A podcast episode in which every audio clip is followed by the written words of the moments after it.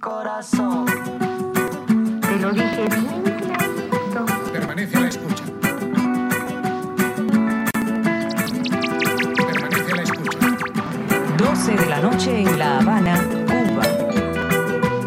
11 de la noche en San Salvador, El Salvador. 11 de la noche en Managua, Nicaragua. Me gustan los aviones, me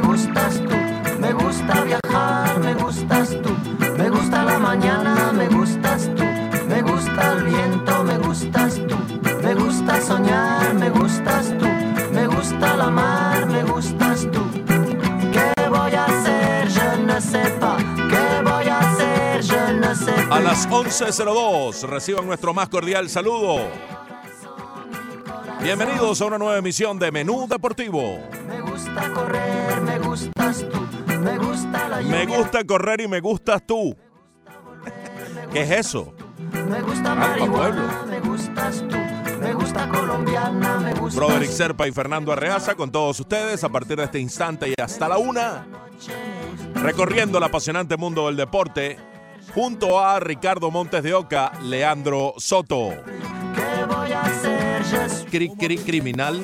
No, no, por favor, no vayas a poner esa, Leandro, porque apagamos y nos vamos. Cri, cri, criminal. Cri, cri, cri, cri, criminal. Hoy es miércoles de libre Albertico. Es decir, ya es un sinónimo conocido por todos ustedes, popularizado en el argot de esta ciudad, del libre albedrío. me gustas tú. Me gusta el reggae, me gustas tú. tema bastante deficiente como el, el que hemos iniciado hoy, pero no importa, con el mismo espíritu y ganas de llevarles la mejor información. Vaya que tenemos notas de béisbol muy interesantes que compartir con todos ustedes, así como tantas cosas interesantes que se suscitan en el mundo del deporte. Broderick.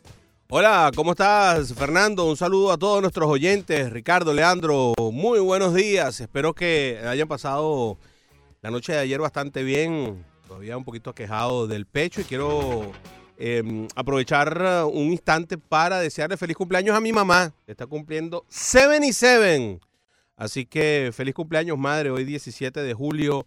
Eh, me enteré también que la señora madre de, de Leandro también está de cumpleaños. Así que felicidades, señora. Sea que hoy podemos decir que hoy es el Día de las Madres de la 990. Ya, decretado. ¿Cómo está Fernando? ¿Cómo te va? ¿Cómo, cómo han estado las cosas? ¿Cómo, cómo estuvo usted anoche? Hoy va para el estadio. Hoy vamos para el estadio, sí, a trabajar, a hacer cositas por allá, a, disfrutar de, de- esa sensación in- indescriptible e insustituible de estar en el parque de pelota. Felicidades entonces por partida doble, ¿no? Celebración por partida doble a tu señora madre y a la señora madre de Leandro, que pasen un, un gran día hoy, Gracias. este 17 de julio. Dichosos ustedes que siguen teniendo a, a sus madres, quiéranlas, eh, consiéntanlas. Tener a la madre es eh, definitivamente, pues, eh, tener a ese ser, a ese, a esa esencia tan especial de la vida, pues seguirla teniendo y, mientras se tiene hay que quererla, cuidarla, consentirla, porque después que se va uno siente debía hacer esto, aquello y lo otro y tal vez uno se queda con un poquito de, sensaciones, no, eh, aun, cuando uno haya sido un buen hijo, hay que excederse en buen hijo. Sí, es que a veces, mejor dicho, siempre te van a quedar esas sensaciones, ¿no? Siempre va a quedar la sensación de que por mucho que tú hagas, siempre va a quedar la sensación de que faltó algo más eh, por hacer. Em, pero mm, teniéndola en, eh, físicamente o teniéndola en el corazón, la madre es ah, la luz, ¿no? De que, que- que alumbra el camino. Yo hoy en las felicitaciones que le puse en este, en este mundo facebookero, ¿no? Que, que siempre Facebook viene y te recuerda que alguien está cumpliendo años este, mm, le puse precisamente eso, ¿no?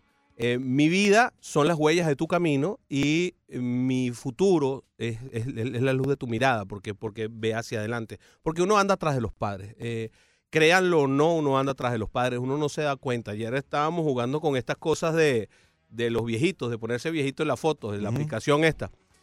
Y cuando mi mamá vio la, la imagen mía, me dijo, mira, aquí tienes, estos son los ojos de tu abuelo y esto, esta es la boca de tu papá. Y yo, ¿Te das cuenta? Ahora mismo no me parezco a ninguno de los dos. Hmm. Pero cuando me ponga viejo, según, según Facebook, entonces, según la aplicación, pues bueno, va a ser igual a mi abuelo, una mezcla de mi abuelo y mi papá, cosa que, que me aterra un poco. Pero bueno, eh, básicamente. Así que mm, mis felicitaciones en tu día, mamá. Y también, ¿cómo se llama tu madre, Leandro? Ana María. Ana María. Ana María. Felicidades también, Ana Muchas María. Gracias, gracias Riaza también.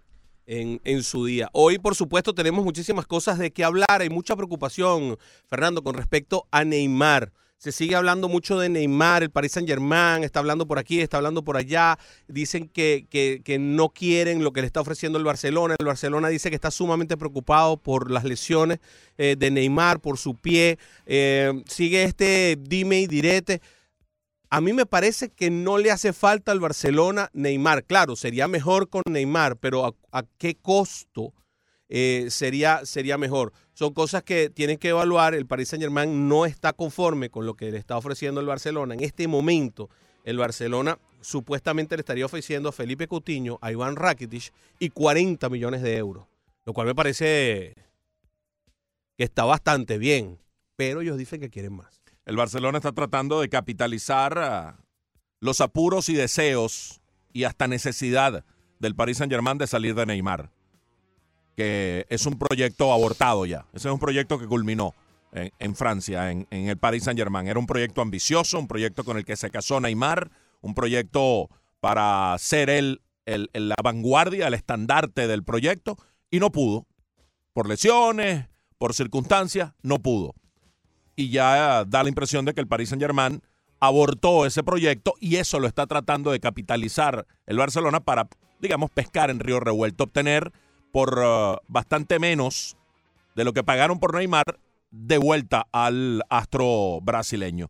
Vamos a ver en qué termina esto, vamos a seguir hablando de eso, también de, del Atlético de Madrid, que está intentando fichar a James Rodríguez, el colombiano que te- tenía un pie o pie y medio en el Napoli de Italia y al parecer el Atlético de Madrid que ha sufrido muchísimas deserciones este año, comenzando por Griezmann, el retiro de Diego eh, Godín, Juanfran, varios jugadores que se fueron de la plantilla del Cholo Simeone que ha sido tan competitiva en los últimos años. Sin embargo, pues ahora están pues eh, eh, reaccionando y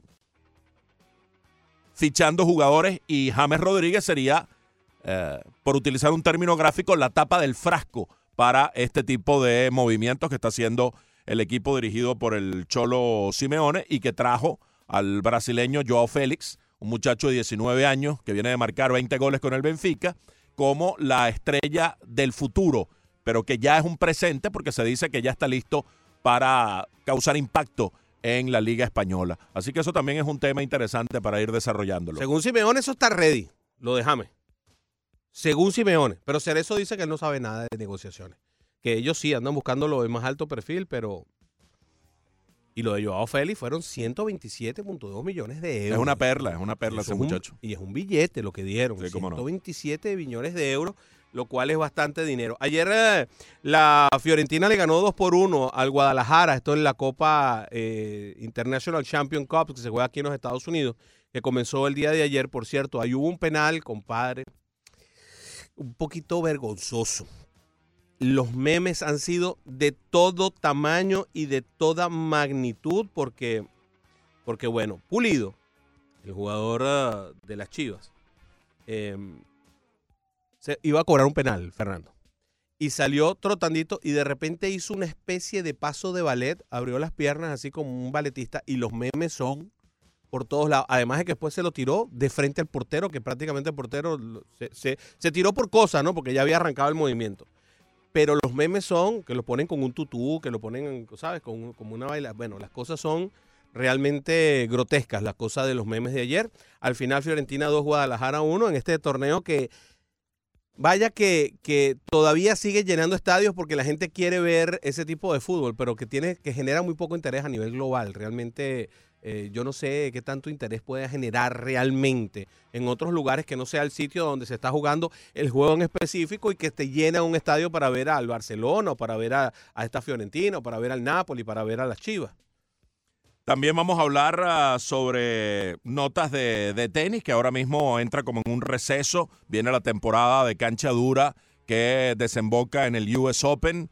El próximo torneo importante es el Masters 1000 de Montreal. Por cierto, se retiró Roger Federer de ese evento, dada la fatiga y el exceso y, y el trámite fuerte que tuvo en grama. Ganó Halley por décima vez, llegó a la final de Wimbledon y tuvo ese partido maratónico, el jugador que cumplirá 38 años el próximo mes, el 8 de agosto.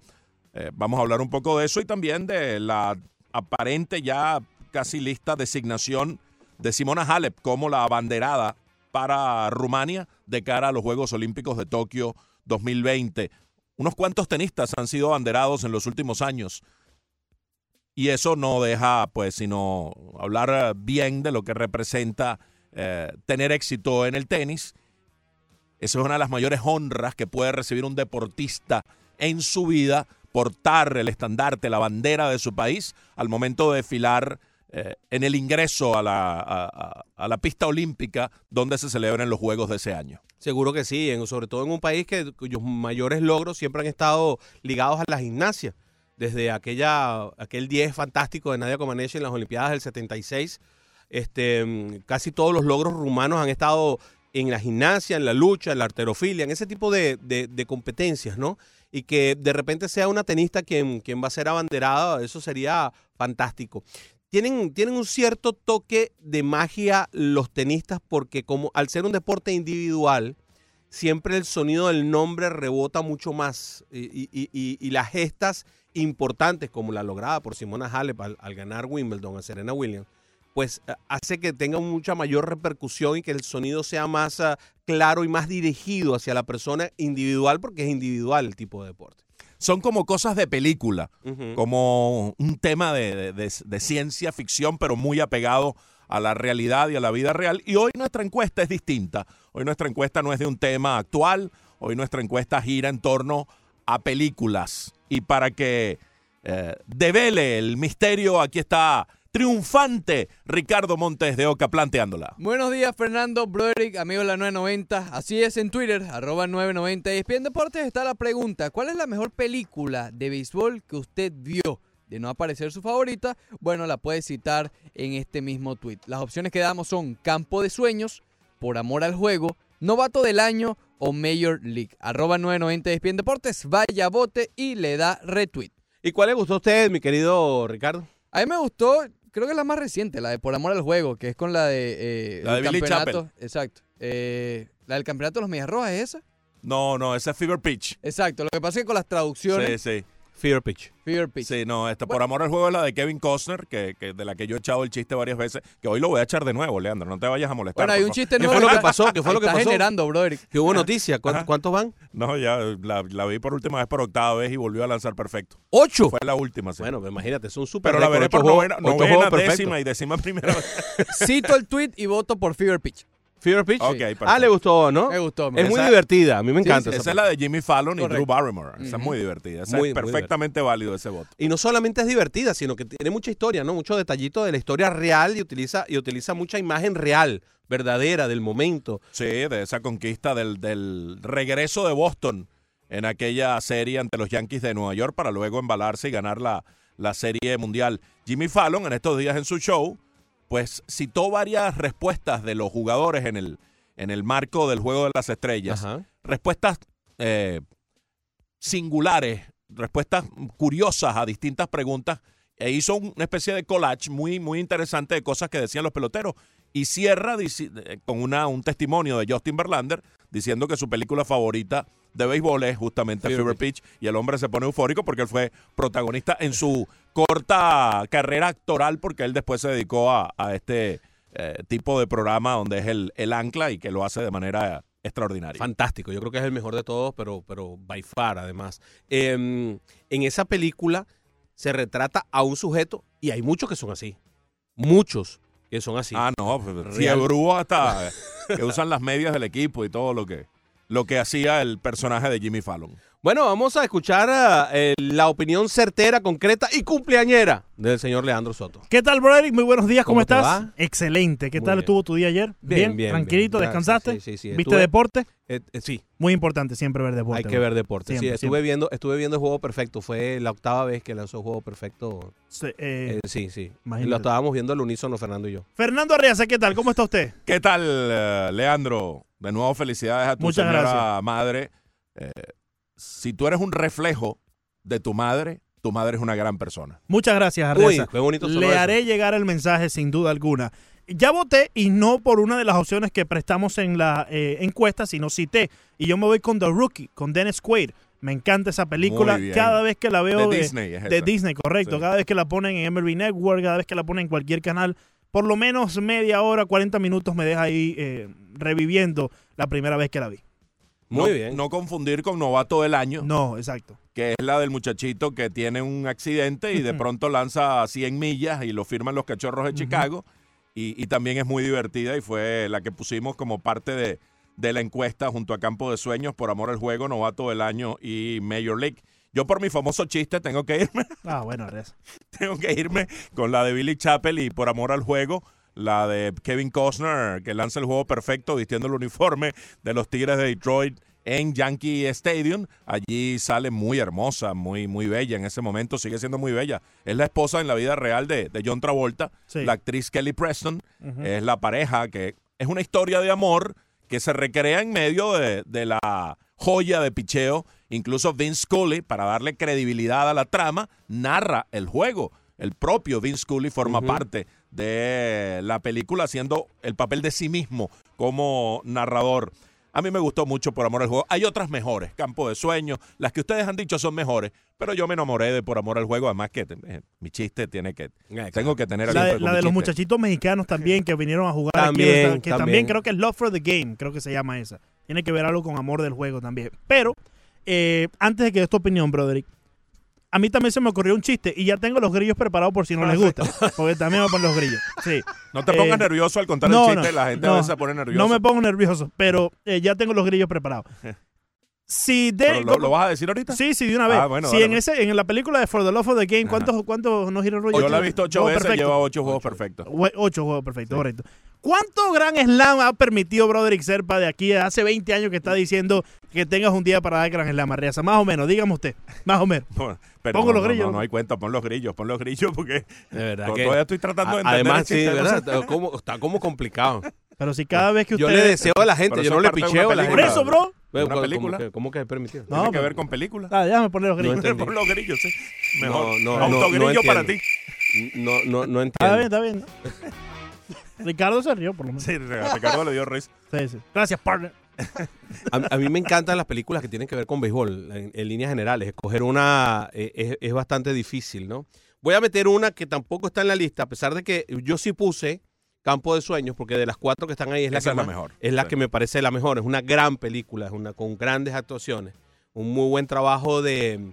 ¿Cómo se llama el que hace de Chules Jackson? Eh, eh, Ese es tengo, eh, tengo el nombre en la punta de la Rey. Liotta. El Rey Liotta, correcto. Me parece que la, la actuación de Rey Liotta es fantástica, las cosas que, que logra él allí eh, y- y la manera como él retrata a un tipo de los años 20 tratando de entender las cosas actuales. El papel de James Earl Jones, que es la voz de Darth Vader en, en- en La Guerra de las Galaxias, es también extraordinario James Earl Jones. Muy bien. Y, por, por supuesto, Kevin Costner, que es el que ha hecho mejores películas de, Sí. de béisbol, porque además jugó béisbol y, y retrata muy bien al personaje. Oye, tú sabes que vi, por cierto, un documental en estos días donde eh, estaba viendo que eh, Kurt Russell Mm. jugó clase A, jugó con un equipo que, que- que abrieron en Portland que se llamaba Los Mustangs. Y hay una película, hay un documental bien interesante sobre los Mo- Mustangs de Portland, que ahorita mismo no recuerdo el nombre, pero es algo así como Los Bastardos de no sé qué cosa. Tú la viste, ¿no?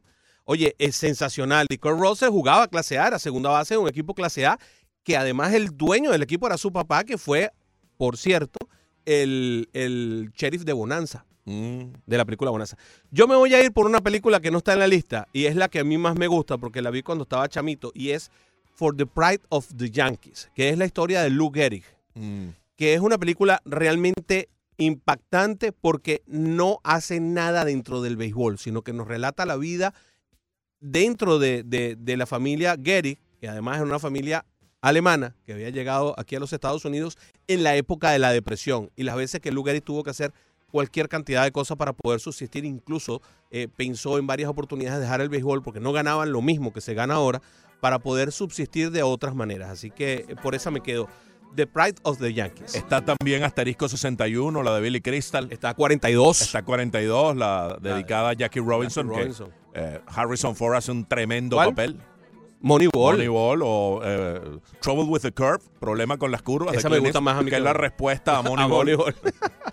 Sí. Hay, mucha- hay muchas películas The muy pero Perfect que- Game se llamaba la de los muchachitos. The Perfect Game también. No, no está bien. Ok, nadie está bien.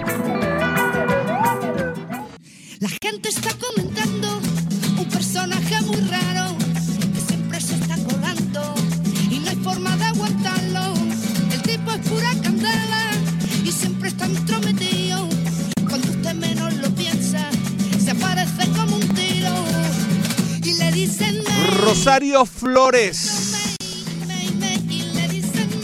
Oye, por cierto, estoy viendo una película que se llama Vis a Vis. en donde sale la sobrina de Rosario Flores, la misma que sale en La Casa de Papel. Ahora no recuerdo el nombre. Una jovencita que es realmente brillante como usted. El Meneito nos canta Rosario Flores, escuchas en la 990 AM. Somos Menú Deportivo, Fernando Arriaza, un servidor, Broderick Serpa. En los teclados, el señor Leandro Soto. Y en toda la parte digital, Ricardo Montes de Oca.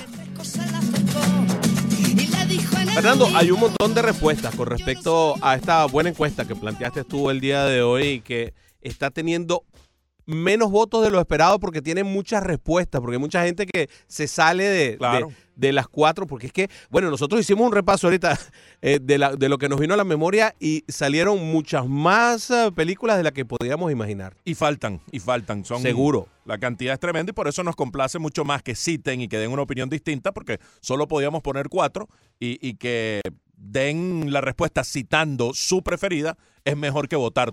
Claro, es Todavía fantástico. mejor. Es magnífico. A ver si alguno de ustedes me recuerda a mí. Hay una película donde había un señor que iba a entrenar un equipo de, de mm, béisbol en, en Rusia y no me acuerdo. ¿Sabes que Los rusos le decían no, porque Manuel dice, porque Manuel dice tal cosa, porque Manuel dice tal otra. Entonces el tipo se molesta y dice, pero bueno, fue que trajeron algún cubano para acá a entrenarlos ustedes antes que yo. No, Manuel. Y le sacó un manual. Entonces, el manual era lo que, lo que le decía a ellos cómo iban a jugar pelota y lo que sabían de béisbol era un manual que le habían mandado, que por cierto era para niños. Entonces es muy graciosa la película. Béisbol por manual, imagínate tú. Béisbol por manual. Do- así. dos de los que citaron, ya lo sabemos, Leandro Soto de Rookie con Dennis Quaid, incluso con, con un, con un GIF, lo pone Leandro, y Fever Pitch, la de Ricardo Montes de Oca, también citando su película de béisbol favorita. Manuel Toribio dice 47 de Robinson, es 42, pero sí, ya, ya entendemos que cuál, cuál es la que quisiste decir. Lemmy, Lenmi dice Moneyball, Igual que Daniel Oviedo también dice Moneyball, sin duda además. Enrique Morón dice, aunque mi favor- favorita seguirá siendo Campo de Sueños, faltaron una de mis preferidas, Mi Pandilla y 42. Muy bien. Eh, Jonathan Merendón dice Juego Perfecto. Rey Sport Machine dice, no fue de béisbol, pero Liam Neeson eh, actuando de umpire en el home es de morirse, ¿no? Esa sí es de béisbol y es divertida. Lo que pasa es que, bueno, no, no, no, no es de béisbol.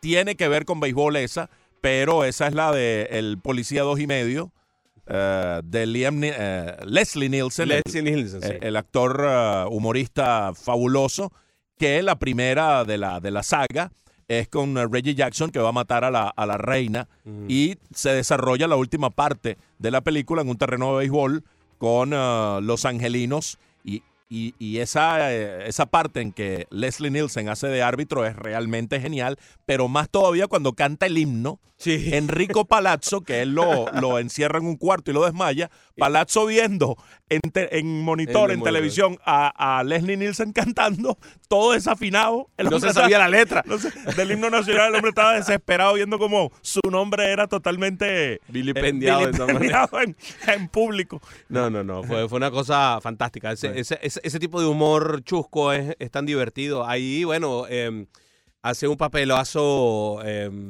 eh, ¿cómo se llama? J- eh, O.J. Simpson. O.J. Simpson es parte de la saga, sí, que, actúa en que es todo. el que, que es el que recibe todos los golpes, por cierto. José Antonio Mora nos dice, por amor al juego, me gustó de principio a fin. Es de las películas comedia rosa que más he disfrutado con el ingrediente adicional de que tenía béisbol. Tiene varias respuestas, José Antonio, porque también dice, a mí me gustó mucho The Fan con Robert De Niro.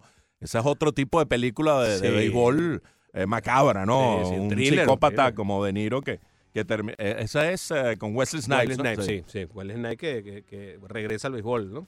Que regresa al béisbol, esa película él interviene como el, el jugador estrella que llega a los gigantes de San Francisco, que firma un gran contrato, y Primo, eh, Primo Rivera, o Primo, el, el- el que hace el papel de Benicio del Toro, el jugador no le cede su número y revela un poco esas cuestiones cabalísticas del juego. Wesley Snipes, su personaje, siente que sin su número no es el mismo. Y entonces termina eh, el de fan, Robert De Niro, asesinando a, a- pa- a Palacio- Benicio a- del Toro a Benicio del Toro.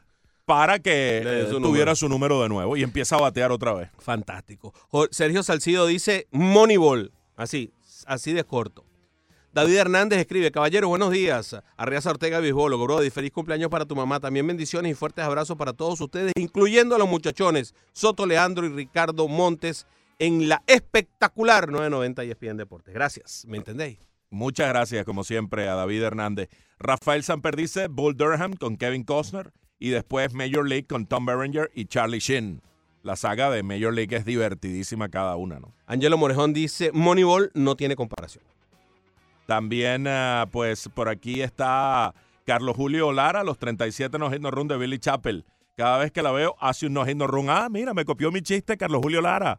¿Qué te parece? Y no es no hit no run, es perfecto, Carlos Julio. Mm. Es perfecto de Billy Chappell. Eh, bueno, 30 y y 37 lleva en su cuenta. Oscar Ruiz dice, no me acuerdo el nombre, pero mi favorita es una que narra la historia de aquellos atléticos de Oakland que pasaron innumerables vicisitudes para ganar y llegar a la postemporada. ¿Cuál es esa? Esa sí no me suena. Ok. No la ubico tampoco. Reyes por Machín pone un GIF de el Leslie Nielsen haciendo de Ompaya eh, detrás del home. Eh, no, no. eh, llega un momento que canta un strike y se abre, se abre Sí, así. ese, ese es el que puso. ¿Ese es el que puso? Sí. Ah, bueno. Alberto Leal dice, Field of Dreams es la mejor. En, en la edición especial de 20 años, además, hay una mesa redonda con Bench, Brett, Sarah Hagen y saludos desde Orange Blossom. Jorge González dice Trouble with the Curve, la película de Clint Eastwood, que también actúa Amy Adams y actúa Justin Timberlake en esta película que mm, se basa en, en lo tradicional, en el buscatalentos que se basa en su pupila y, bueno, eh, ataca la sabermetría de algún modo. Hay sabermétricos tan, tan susceptibles y tan obsesionados que creen que la película es infame solo por eso, cuando la película es valiosa como película, como tal.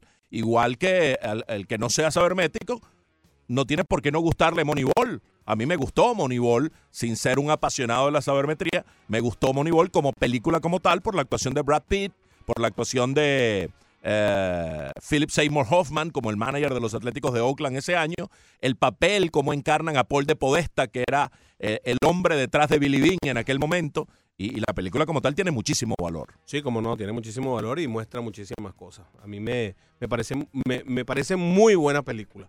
Hay una que no es de béisbol, sino de fútbol americano que a mí me gusta mucho, que se llama The Draft, que también es con, con el señor Kevin Costner. Es bueno. Esa es un must do. Esa hay que verla para aprender un poquito de cómo funcionan los deportes profesionales en los Estados Unidos y cómo se hace un draft. Porque a pesar de que la quieren hacer heroica hacia el final, pues sí muestra cómo se hacen todas las pequeñas cosas y cómo se hacen las negociaciones en los diferentes deportes. Creo que es una gran enseñanza para la gente que cree que esto es simplemente agarrar y decir, bueno, necesito un tercera base, mándeme para acá Josh Donaldson. No, no, no, ya va, espérate un momentico. Vamos a ver qué es lo, cómo son las cosas que hay que hacer, qué es lo que hay que buscar y cómo hay que, que tratar de hacerlo y cómo hay que empezar a negociar con los diferentes equipos y cómo realmente se hacen las negociaciones para que ustedes vean en esa película se ve todo pero al detalle, lo se ve con una perfección tremenda porque además Kevin Conner es un tipo muy metido con el deporte, que le gusta mucho el, deporte. y personifica muy bien, eh, sobre todo en el béisbol, como jugó béisbol, eh, ese papel de Billy Chappell, él lanzando en el montículo, tú te lo crees. Tú te crees que es un pitcher que está en el montículo por los movimientos, por, por los gestos, por, por la dinámica que tiene allí en el montículo. Tú crees que es un pitcher de verdad, verdad. Así te convence con su papel en esa película eh, Kevin Costner. Ronald que- Rodríguez dice Moneyball, colocando un gif de, de Brad Pitt allí eh, hablando en, en medio de la película. Uno que también te convence porque lo hace bastante bien es Tom Selleck en, en Mr. Baseball. Es un- una película que él estaba jugando con los Yankees y lo mandan para el Japón. Y, y te da la impresión de que es, de que es él es un, un pelotero, porque es un bateador zurdo que además con el tamaño, el físico, diera la impresión de que, de que sí juega pelota y hace un muy buen swing. Es, eh, es- es muy inteligente además la, la pelota, el, el- el planteamiento que hacen allí. También está The Natural, la de Robert Redford, que es un actorazo, pero tal vez su swing uh, deja un poquito que desear. No te lo crees, como, como con Kevin Costner. Eh, con todo y que Robert Redford es un, es un actorazo. Sí. El natural. Sí. eh, que recrean un poco el batazo de Reggie Jackson que pega en uno de los focos de Tiger Stadium allá y revienta unos focos. eh, Muy- lo- un muy- tablazo descomunal. Aquí lo hace muy, tú sabes, muy heroico. Y Sí, sí. Y también les recomiendo que vean uh, Sugar. Si quieren aprender cómo funcionan las ligas menores, bueno, ahí está. Esa, y además ahí trabaja un buen amigo nuestro, eh, Leandro. Ahí trabaja Jesús. em, eh, él es chef ahora mismo en, en Univisión. No. em, él está, él, él ahora mismo, él ahora mismo es el chef de las mañanas en, en Univisión. Em, eh, morenito que, que Jesús. Los que ven, los que ven Univisión saben que él es el chef de las mañanas, jugó pelota, jugó de buen nivel y él forma parte de ese, de ese, de ese grupo de muchachos que hacen esa excelente película por la información que da, eh, que se llama Sugar. César, ah, eh, César, Octavio Sequera hizo preguntas también durante el Juego de las Estrellas y en el trabajo que hizo muy bueno para Rush Deportivo con Ricardo y, y Leandro sobre las películas favoritas de los, de los jugadores. Ajá. Y la mayoría respondió que de, de Sandlot, ¿no? Fue la respuesta más recurrente entre los jugadores de béisbol, incluyendo a, a Mike Trout y a Clayton Kershaw, entre otros. Y es lo que dice también Manuel Montero de Sandlot y después Moneyball y 42. Sus tres favoritas también respondiendo y citando la encuesta. Y prácticamente en este bloque nos hemos dedicado a eso y vamos a terminarlo con eso porque también responde Eduardo Taurinán y dice, me gusta mucho la que trata de la serie mundial que venden los medias blancas. En Cuba hay una que se llama En 3 y 2, muy buena. La que vende los medias blancas es eh, El campo de sueños. Sí, a Lemmy nos dice, bro, esto es una serie de béisbol muy interesante. Es la primera mujer que juega en grandes ligas. Habla mucho de las interioridades dentro de un club. No nos pone el nombre, pero sí nos manda una foto y es una, eh, vaya, es una joven que tiene el uniforme de los padres de San Diego. Está ahí con un grupo de ejecutivos y de jugadores de los padres de San Diego. No, no sabemos el nombre, se lo estoy preguntando a Lemmy para ver cómo, cómo se llama. Está la de mujeres, A League of Their Own, Sí, de Madonna. buena película Eh, también. ¿Cómo se llama la eh, Ahí actúan varias, varias. Ahí está Tom Hanks haciendo el papel Sí. de Jimmy Fox. Sí, Em, sí, es muy buena, ¿no? La, la Ketcher. Sí, se me Ajá, olvidó el nombre. Ketcher es extraordinaria la actuación de ella. Además, además es muy buen planteamiento. Aunque no llega a las interioridades y a las profundidades que debería llegar en, en la historia de la, Gina de- Davis. Gina Davis. Eh, que no, no llega a las interioridades de la historia de lo que fue esa liga de béisbol eh, de mujeres, que fue una liga de béisbol que en un momento determinado durante la Segunda Guerra Mundial mantuvo el interés y sí lo mantuvo y sí fueron y sí fue mucha gente a ver la liga de mujeres, pero que inmediatamente empezaron a regresar los peloteros de, de mayor nivel de la guerra, pues fue perdiendo eh, nivel muy rápidamente y hubo muchos abusos, mucho atropello eh, con las damas durante esa época. Y si ahora se están quejando, imagínate, de, de las diferencias abismales que hay en los salarios, con toda razón que tienen las damas, pues eh, imagínate en aquella época que realmente la- las maltrataban, las vejaban, era, era una cosa realmente terrible. Mientras las necesitaron, las trataron como unas reinas y después que dejaron de necesitarlas, pues entonces empezaron a, a salir de ellas y a, y a maltratarlas de, de la forma más terrible y eso no sale en la película. También nos pueden dar su opinión llamando al 786-801-5607. Nos quedan un par de minutos de este bloque y seguramente Ricardo y Johan quieren opinar al respecto. La serie que me está poniendo es de Fox y se llama Pitch. Es una dama que juega con el equipo de los, de los padres de San Diego. Es una serie de béisbol. Game Changer. Ricardo, bienvenido. ¿Qué pasa, monitores? ¿Vamos por ahí? ¿Cómo estás, Ricardo? ¿Estás metido en un sótano? No, Ah. Óyeme, atiéndeme. Ahora sí te escuchamos Ahora bien. Fernan, saludos, Richelieu, saludos, Leandro, de nuevo otra vez. Felicidades a la mamá de, de Leandrín, que por supuesto es azulita. Ya me enteré que es azulita. Muchas Entonces, Oye, ¿no vas a felicitar a mi mamá? Sí, sí, se- se- seguidora de los industriales y seguidora del Barcelona. No, no, no. Esa es la de Leandro. Esa es la de Leandro. Y la explico. mía no la vas a felicitar. Leandro. También, la, de, eh, brother, y también la tuya, también es azulita. No, ella es de La Habana. Ella es de La, ella es de, la- de La Habana, fanática de La Habana, de roja.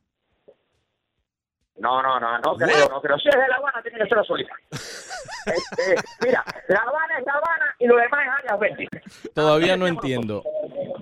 Ah, bueno, eh, te va a costar trabajo entender eso. Eso va, eh, hay que estar en La Habana para que se digan eso. La Habana es La Habana y lo demás áreas verdes. A no ser panadero. Si te hablan de panadero, ya la cosa cambia. Ya ahí la cosa eh, cambia. De Varadero para Cárdenas te vamos a llevar a ti. Vamos, vamos al tema, Ricardo, vamos al tema. Óyeme, vamos al tema, vamos al tema. Mira, mira, Fernan, esa parte de la película, de natural, que al hombre no lo quiere sacar porque el hombre está viejo. Lo tiene sentado en la banca, no lo saca. Entonces Coach, el viejo, le dice, a Maciel, a ver qué, a ver qué tú puedes hacer. Y iban todas para la grada. El tipo, el tipo estaba tomando agua y sale y se pone a ver los batazos. que no, no, no caían los batazos. Y la otra película buena es, para mí, el- o sea, la de la de este 42 también se ve en la vida real, ¿ves? Lo que pasó en la vida real, este, este Sí, sí. pero bueno, la de Gina Davis, que hace de Ketchup, que Madonna es el de Free, eh, de las mujeres. Sí. Hay que hacer mundial que las dos hermanas, una está en un equipo y la otra está en la otra. Gina Davis, por supuesto. Gina Davis, eh, eh, si se te pone a analizar, eh, ella ha hecho películas de todos tipos. De pirata, la mejor película para mí es Mente Peligrosa. Mm. La que ella, ella siente la memoria y otra vez, ella, ella había sido una criminal con Samuel L. Jackson. Venga, comienza a hablar de cualquier tema. Ya, Entonces, nada más, no nos eh, dejas estupefactos, Ricardo. gracias, Ricardo. Gracias por tu participación. Antes del corte, Johan, para eh, rapidito para ir a la pausa. Johan, bienvenido. ¿Cuál es tu película favorita entonces? Si, si llamas para eso. Mira, hay dos, hay, hay dos películas, perdón, muy importantes, creo que en la última década, la de, por supuesto, la de Robinson, Sí, que la- creo que se llama 42, si no me equivoco. correcto. Yo creo que esa es una de las, de las películas más icónicas del béisbol porque es donde hace la apertura al béisbol de las ligas, de- de- yo diría que de todos, de los negros, de los hispanos, de los asiáticos y de los extranjeros en realidad que vinieron a Estados Unidos a jugar. Yo creo que esa es la historia más fantástica que existe del béisbol. Pero una que me gusta por su fantasía, su realidad y eh, eso de llevarte al pasado y traerte al presente y volverte al pasado es campo de sueños donde tú ves de- eh, eh, la, la, la ilusión de un muchacho de ser beisbolista que quizás nunca lo fue, pero que cuando llega a ese campo de, de, de tantas emociones y tantas ilusiones, lo vuelve grandes ligas. Y, y, y esperanzarse en que ese campo te dé más energía en un futuro, yo creo que se realza. Y por supuesto, si nos ponemos a hablar de, de, de películas buenas, la de Moneyball es una película que es muy de, de lo que es hoy en día la todo esto de la tecnología, de, de los, de los números. Me explico. Oh, por Sí. cierto, este, Roderick, tu mamá, la mamá tuya, la mamá de, de este muchacho y la mía cumplen el mismo día. Oye, ¿cómo, casualidad, señores. ¿cómo se llama tu señora madre? Mi mamá se llama Elizabeth y pues hoy en día está cumpliendo años, pero por, digámoslo que por desgracia está hospitalizada porque tuvo una ACV. No lo quise decir esta mañana, pero, pero es la realidad. Le deseamos Pude una... ver, simplemente le di, le di un feliz cumpleaños y ojalá se recupere. Ustedes saben cuál es la situación difícil que hay en los hospitales de Venezuela. Está hospitalizada en una clínica, se está tratando de recuperar. Son 62 años. Dios, Mira, mediante, lo Dios va- mediante será así, Johan. Dios mediante será así. Lo va a lograr, se va a, lo fe. va a lograr. Seguro que sí y muchas bendiciones para tu mamá y para ti. ¿eh?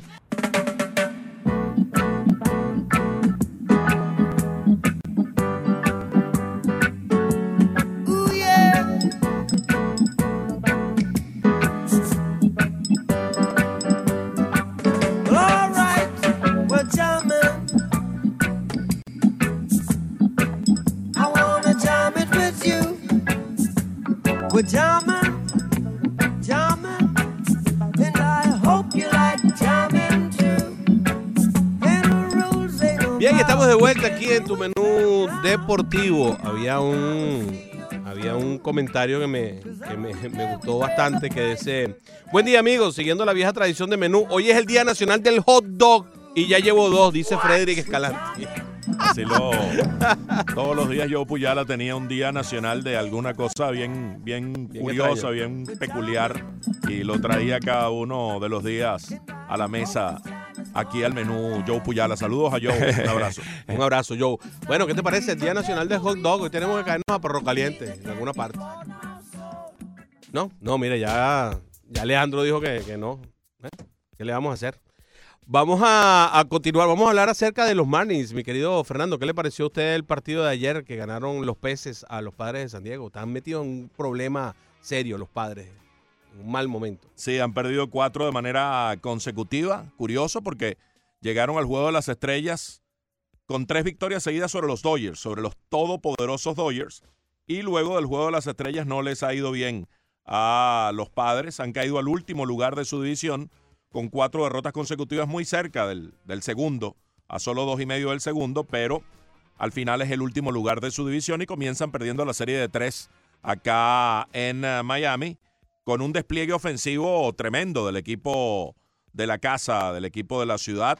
Un total de 12 carreras, de 9-5 con corredores en posición anotadora, algo que le ha faltado a los Marlins recurrentemente en el año. Ayer no fue problema. Ayer, cuando encontraron gente en base, por lo general lograron pues eh, producir las anotaciones necesarias para esta abultada victoria. Juego que estuvo 12 a 12 a 3 en el noveno inning, al final medio maquilla el resultado, otra vez Adam Conley inefectivo y los padres terminan perdiendo 12 a 7. Y todo eso que refleja eh, esa oportunidad en el bateo que refleja Fernando Arriaza está muy condensada. En- del segundo al quinto bate. Harold Ramírez empujó dos carreras, eh, Garrett Cooper empujó tres, igual que Anderson, igual que Castro. Hubo tres jugadores de los Marlins que empujaron tres carreras cada uno. Garrett Cooper, Anders- eh, Brian Anderson y Starling Castro. Eh, condensaron entre ellos cuatro, un total de 11 de las 12 carreras de los peces. La otra fue empujada por Miguelito Rojas, eh, que sigue bateando muy bien como primer bate. Sí, sigue poniendo la mesa allí Rojas de 4-1, además tomó un boleto, anotó un par de carreras, remolcó una. Ayer Miguel Rojas recibió la buena noticia de ser el ganador del premio Heart and Hustle de los Marlins, muy merecido, un premio que ejemplifica espíritu combativo, garra, eh, hustle, ponerle Entrega. entrega eh, en el terreno de juego y bueno, creo que es un acierto que sea Miguel Rojas el designado del premio Heart and Hustle de los Miami Marlins. Ayer volvió a contribuir en medio de este despliegue ofensivo que ayudó a Jordan Yamamoto, que tuvo un difícil segundo inning, parecía no salir de ese segundo inning, muchos picheos, logró solventar esa situación, esa cualidad que tienen los pitchers y más apreciable en un novato que aún no funcionándole determinados picheos de su repertorio, logra hacer el ajuste y continuar en el partido. Eso no lo logra cualquiera, eso no lo consigue cualquiera, menos siendo un novato, pero también tuvo el respaldo de su equipo y pudo completar cinco innings para anexarse la victoria. Cinco innings de mucho estrés porque fueron 99 picheos Sí, sí, sí. en esos cinco innings, pero tiene un, de- un detalle y un ribete histórico esta actuación del hawaiano, porque pone su marca en 4 y 0 y de acuerdo a Elias Sports Bureau y como reseñaba en su Twitter el equipo de los Marlins, se convierte en el tercer lanzador en la historia del equipo que inicia con 4 y 0 detrás de Iván Hernández que inició con 9 y 0 en aquella temporada mágica de 1997 cuando el cubano eh, de Villa Clara luego fue eh, el más valioso de la Serie Mundial y tuvo 4 y 0 en la postemporada. Y el otro fue Aníbal Sánchez, que inició también con 4 y 0 en 2006. Así que a, esos dos muy buenos lanzadores se une Jordan Yamamoto. Sí, Yamamoto trabajó muchísimo, pero él, tiene esa característica, ¿no? De, ser un lanzador inteligente. Diera la impresión de que este muchacho a nivel de, mente, de, madurez eh, beisbolística y de conocimiento de lo que él puede y no puede hacer, está bastante claro.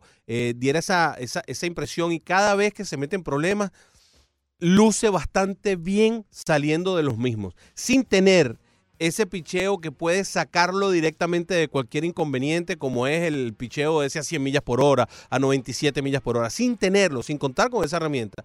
Tiene la habilidad suficiente y la capacidad, la madurez mental de poder salir de cada uno de los problemas. Ayer hizo 99 lanzamientos, 63 de ellos en strike. Le hicieron tres carreras, pero solamente dos de ellas limpias, con cuatro hits conectados, dio dos boletos, se metió él en algunos inconvenientes, pero también ponchó cuatro. En su labor, la efectividad de él durante la temporada anda por 1.59, lo cual habla muy bien de lo que ha hecho hasta ahora este muchacho, que no solamente es que por casualidades o por apoyo ha ganado los partidos, sino que él los ha lanzado de manera tremenda. Sí, eh, los méritos para él, básicamente, siempre que tienes respaldo vas a trabajar mejor, vas a trabajar más cómodo, vas a poder sobreponerte a circunstancias. Y ayer él le agradecía al equipo y agradecía a la ofensiva. La ofensiva hoy fue clave para que yo pudiera avanzar y llevarme la victoria. La recta de cuatro costuras de Jordan Yamamoto tiene un promedio de velocidad de 91.4. Eso está por debajo del promedio de velocidad de las grandes ligas, que es 93 y algo. Son dos millas menos. Pero él no depende de esa recta de cuatro costuras. Él depende de su repertorio, de- del amplio repertorio que posee, que sabe manejar, que tiene dominio de dos o tres picheos que están en el nivel o por encima del nivel de las grandes ligas y que ayer le fallaron. Ayer no los tenía. Dos de esos tres picheos estaba regado, como se, se dice en el argot beisbolero, pero supo sobreponerse. y, e insisto, subrayo, cuando eso lo hace un novato, tiene mayor. Porque si viene Roger Clemens o viene hoy día Max Scherzer y tú lo ves en el primer inning mal y luego se mete en el juego, bueno, es Max Scherzer. Sabe y y cómo. se, se conoce a sí mismo y tiene toda una, una ah, trayectoria y experiencia, la piel curada para saber cómo responder cuando, oye, se da cuenta de hoy no me está funcionando tal picheo de mi, de mi repertorio. Vamos a irnos por, por, por esto. Bueno, ayer lo hizo siendo un novato Jordan Yamamoto. Sí, sí, sí. Eh, este tipo de piche que depende del control, y no hablo del control de tirar strike, sino de saber cómo va a romper tu picheo y desde dónde hasta dónde va a llegar esa, ese rompimiento. Eso es importante. Hay mucha gente que piensa que el control es solamente saber dónde, va, dónde vas a poner la bola. No, es saber a dónde va a llegar la bola cada vez que tú la tiras con rompimiento. Cuando eso no está pasando, Ahí, tiene, ahí es donde empieza el problema fundamental. Y Jordan Yamamoto puede controlar esa situación. Tiene un repertorio lo suficientemente ancho como para poder apelar a otro lanzamiento cuando alguno no le está funcionando bien. Y cuando tú hablas de un pitcher que depende del control y el control no está, se puede meter en serios problemas. Y ayer vimos a Yamamoto meterse en problemas por la cuenta de picheos, más no por el daño que le hicieron. Eh, por el otro lado, eh, teníamos enfrente a Logan Allen, también un novato, al que sí le dieron y le dieron con fuerza. Le conectaron siete hits, le hicieron siete carreras, todas las carreras fueron limpias. En apenas dos innings y un tercio, dio tres boletos, le conectaron un cuadrangular. Y este muchacho que había arrancado bastante bien la temporada, pues bueno, ha tenido dos, dos últimas salidas que han sido fatales. Sí, pareciera que fue más obra de la casualidad esas primeras salidas y en cualquier momento el equipo de los padres pues podría eh, sacarlo de la rotación. Hablando de novatos, hoy va Chris Paddock. Al principio de la campaña era uno de los candidatos firmes al novato del año. Luego fue perdiendo efectividad, lo bajaron a ligas menores para ahorrarle innings. Él viene de una cirugía tomillón, no quieren excederse con él, quieren cuidar su futuro y eso es perfectamente razonable. Está de vuelta a la rotación, alguna vez de los Miami Marlins. Fue parte de aquel cambio mediante el cual los Marlins el 30 de junio de 2016 adquirieron a Fernando Rodney. Tendrá su primera salida en eh, Marlins Park. Hoy Chris Paddock como eh, miembro de los padres de San Diego. Tiene 5 y 4 con 2.84 de efectividad. Chico, uno de los mejores eh, eh, descubrimientos, Fernando, de este equipo de los Marlins en todo lo que ha tenido que mover, cambiar, hacer dentro de esta, de esta etapa de, de- de- buscar identidad, desarrollo, de conocer a los peloteros, de ver, de ver dónde encajan mejor dentro del proyecto. Chico, ¿a ti no te parece que el mayor descubrimiento que ha tenido los peces ha sido Garrett Cooper? A pesar de que todavía comete algunas inocentadas en primera base de la defensiva, oye, desde que ese muchacho lo pusieron a jugar primera base ha sido un, un huracán desatado bateando. Y probablemente eso lo ha ayudado a sentirse más confortable en su juego general y a desplegar mejor su capacidad de, de bateo. Ojo, que Cooper es novato. Cooper es novato y está bateando 315 con 11 jonrones, 37 remolcadas. No estamos diciendo que está en carrera por el novato del año, pero no está porque mira que hay cantidad de novatos de, de, eh, altísimo relieve en la liga, con Pete Alonso, con Mike Soroka, con Fernando Tatis Jr. y, y varios más que están por encima de Garrett Cooper. Pero él todavía califica como novato y tal vez algún voto arañe por allí. Y si tiene un cierre fuerte de campaña, si mantiene esta consistencia que lo ha llevado a tener 3.15 de promedio, 3.89 de porcentaje envasado, con los 11 honrones que hemos mencionado, 37 impulsadas, 39 anotadas, pues puede terminar alrededor de los 20 honrones, alrededor de las 70 impulsadas, alrededor de las 70 anotadas, y con esos promedios de averaje y de porcentaje envasado, hacerse notar. Pero sí da la impresión de que eh, el haberlo estabilizado en primera base fue muy beneficioso para su juego general. Este muchacho que fue alguna vez adquirido desde los eh, Yankees de Nueva York, junto a Kelly Smith. Mucha gente ah, se acuerda mucho de los cambios malos, pero no de los buenos. Este es bueno. Cooper y Smith por Mike King. ¿Quién es ese? Nadie sabe quién, todavía no se Mike sabe dónde. King. Si está jugando todavía. Ese es el hermano de King Kong. No, eh, eh, no me ponga los ¿Qué grillos. Eh, no, es que era hora de ya de irnos, pues estábamos. Había que echar un chiste malo para irse. Sí, está bien. Vamos, vamos. We're jamming, jamming, jamming, we're jamming, we're jamming right straight from your. ¿Usted por qué cree que por una guitarra de Boy zona? Scouts. ¿Para tocar qué? A ver, ¿para tocar qué? Qué agradable sorpresa. ¡Arriba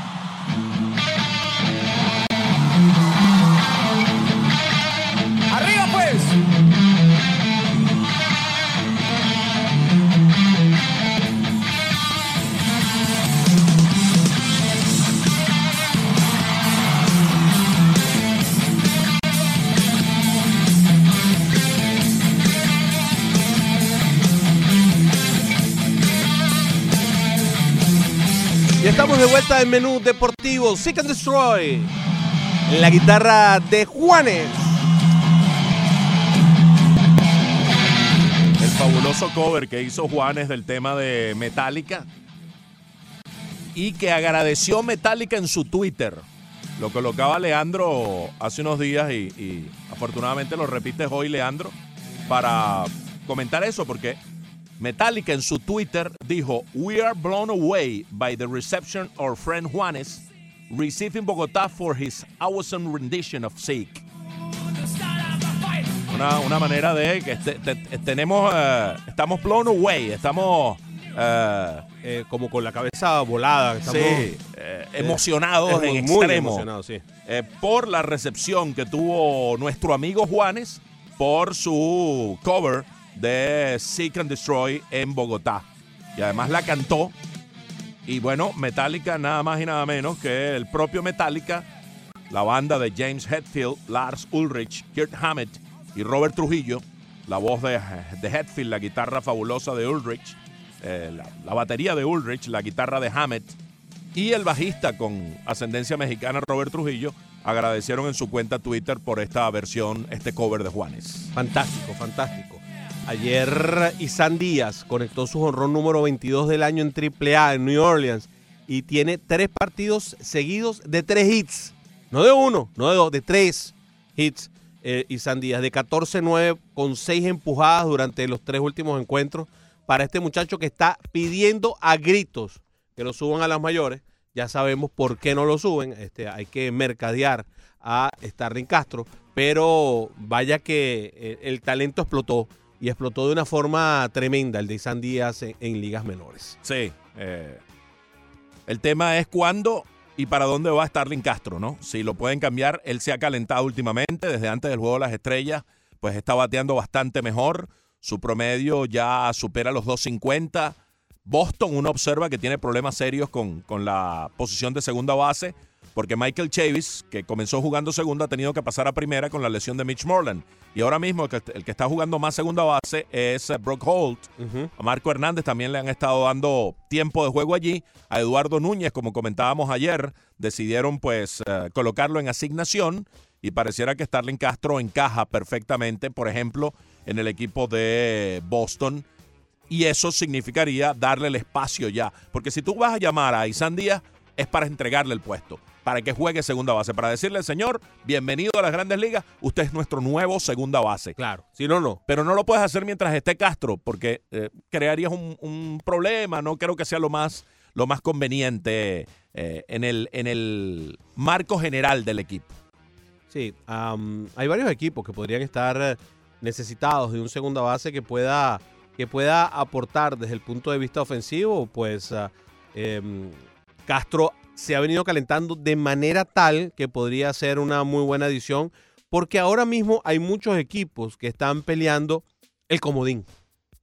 Ayer decíamos precisamente eso, y cuando decimos que hay alrededor de 14 equipos en las grandes ligas que están peleando posiciones de comodín o posiciones de campeonato divisional, entonces también se abren más puertas para que haya esa posibilidad de cambio. Los próximos 5 o 6 días van a ser vitales eh, para poder de- terminar de definir. Hay muchos equipos que todavía están aguantados allí. Brian Cashman ya dijo lo que él está buscando. Inclusive ayer se mencionaron algunos nombres de lo que podría estar buscando los Yankees. Y por ahí, por ese estilo, vamos a empezar a ver cosas que van a venir pasando con los gerentes generales. Quizás no con tanta eh, fanfarria como cuando tú entrevistas a Brian Cashman. Que Brian Cashman es el, el- el hombre que rige el equipo que todo lo, todo lo quiere y todo lo puede conseguir, ¿no? Que son los Yankees de Nueva York pero todos los gerentes generales de esos equipos que pueden estar en competencia en este momento están evaluando. Bueno, si vamos a competir, no vamos a competir, estamos cerca, eh, tenemos con qué llegar, cuáles son las series que nos faltan, contra quién nos toca eh, competir en este momento. Fíjate que esa decisión de Chicago ayer, tan violenta de buscar a Martín Maldonado con una lesión que no luce tan complicada de, Contreras, eh, obedece al calendario. Tengo que matar. Estoy jugando contra los de la mi misma división. No puedo bajar el ritmo. Y eso, eso, esos son el tipo de cosas con las que tú tienes que lidiar y evaluar serie por serie, movimiento por movimiento, juego por juego, para ver qué te toca, qué es lo que viene después y qué facilidades puedes tener realmente de ser contendiente, porque no es nada más decir, bueno, me faltan tantos juegos, tengo que ganar tantos, sino contra quién me tocan, cuántos me tocan con los que están por encima de 500 y cuántos con, con- con los que están por debajo de 500. Probablemente si le pasa a los Dodgers no tienen que actuar tan apresuradamente como lo hizo Tío Epstein porque tienen 16 juegos de ventaja y pueden Correcto. tomárselo con calma. Ellos tienen medio juego, un juego de ventaja, están en una cerrada lucha y entiende Epstein que el momento clave de la campaña para eh, mantener la opción cierta de ganar la división, porque el comodín está muy complicado, tal vez es más fácil o, o- y siempre es preferible ganar la división porque eludes el incómodo juego del comodín, es este, es ahora mismo. Volviendo a Isan Díaz, con este despliegue eh, reciente, ya montó su promedio general en 300, 306. Su porcentaje de envasado está en casi 400, que es élite, 398. Su OPS está en 980. Bárbaro. Casi 1000, con los 22 honrones, 18 dobles, 2 triples, eh, 61 impulsadas, 73 anotadas, tiene hasta 5 bases robadas, ha tomado 43 boletos, es bueno defensivamente. Y San Díaz, el muchacho de Bayamón, y bueno, eh, definitivamente pues hay que abrir el espacio para pronto. Esos números para un segunda base están por encima de lo que es la élite inclusive. Para un segunda base. Así que hay que tenerle mucha visión. Ayer eh, siempre hablamos del bateo porque bueno, el bateo está gana y gana y gana y gana y gana eh, eh, cobertura y gana cobertura y gana cobertura por esta cantidad de honrones y, y carreras anotadas y carreras empujadas. Pero ayer Glenn Sparkman del equipo de los ah, Reales de Kansas City eh, lanzó blanqueo. Lanzó blanqueo, partido completo de nueve entradas, 116 picheos con ocho ponches, apenas cinco hits recibidos, dio solamente un boleto. Y fíjate, con toda la hazaña que logró el día de ayer, porque ya tirar un blanqueo se convierte en una especie de hazaña, eh, su efectividad bajó a 4.54. O sea que este es el tipo de pitcher que cuando hace este tipo de, de gestas se puede convertir realmente en una hazaña, ¿no? Puede ser a, lo mejor la mejor apertura de su carrera, lo que ha corrido y lo que viene. Sí, un blanqueo tal vez también ocasional. Encontró a Chicago en un mal día y logra el décimo octavo blanqueo de un, de un pitcher a un solo brazo en lo que va de campaña. En este partido salió lesionado Eloy Jiménez y parece que va a la lista de, de lesionados el, el talentazo dominicano, el eh, candidato al novato del año que ya estuvo en lista de lesionados en esta campaña. Se lastimó el codo cuando chocó en procura de un elevado con mm, Charlie Tilson, el jardinero central de los Medias Blancas de Chicago, y está siendo evaluado, pero decía Rentería, Rick Rentería, el manager de los Medias Blancas, dando casi por descontado que lamentablemente Jiménez va a pasar a la lista de lesionados. Sí, señor. Esa, la mejor actuación desde el punto de vista de picheo del día de ayer, la de Sparkman. También Jack Flaherty de San Luis lanzó siete innings de una carrera. Eh, Daniel Menden también hizo lo mismo por el equipo de Oakland, siete innings de una carrera. Fueron las mejores actuaciones del día de ayer. Brandon Woodruff, que, que es abridor ya. Sí, a tiempo completo. Sí. Tiene ya dos meses de Sí. abridor. Seis innings y dos tercios de una carrera con cinco hits, siete ponches en su labor por el equipo de los cerveceros de Milwaukee, que por cierto vieron otro gran slam del muchachito, Este. Christian Yelich. Sí. Brandon Woodruff, eh, de hecho, es el número uno ahora mismo de los cerveceros de, de Milwaukee. Yelich sí, dio honrón y robó otra base. Y Yelich podría hacer algo eh, histórico para las grandes ligas. Lleva 33 honrones y lleva 23 bases robadas. Nunca ha habido un 50-30. O sea, 50 honrones, 30 bases robadas. Ha habido 40-40, que son cuatro.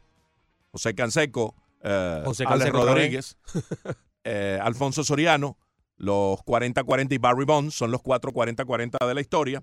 Pero nunca alguien que haya logrado 50 honrones y 30 bases robadas. El bateador con más honrones que tuvo 30 bases robadas fue Larry Walker, que logró 49 honrones en 1997 con 33 robos. Alfonso Soriano, el año del 40-40, tuvo 46 y 41. Hank Aaron tuvo una campaña de 44 honrones y 31 robos. Jeff Bagwell tuvo una de 43 honrones, 31 robos. Y el propio Bagwell tuvo otra de 42 y 30. Son la mayor cantidad de honrones en una temporada para un bateador con 30 bases robadas. Y la mayor cantidad de bases robadas en una temporada de 50 honrones, que es lo que podría Lo hacer. Yelich, combinar las dos cosas, que es la, la rareza, grandeza de, de lo que podría conseguir y va con proyección para ello. Alex Rodríguez, el año que dio 54 honrones, robó 24. Ok. Willie Mays en el 55 logró 51 honrones y robó 24. Brady Anderson en aquel año solitario de despliegue honronero inusitado dio 50 y robó 21. Y Ken Griffey Jr. en el 98, cuando tuvo su tope de 56 honrones, robó 20 bases.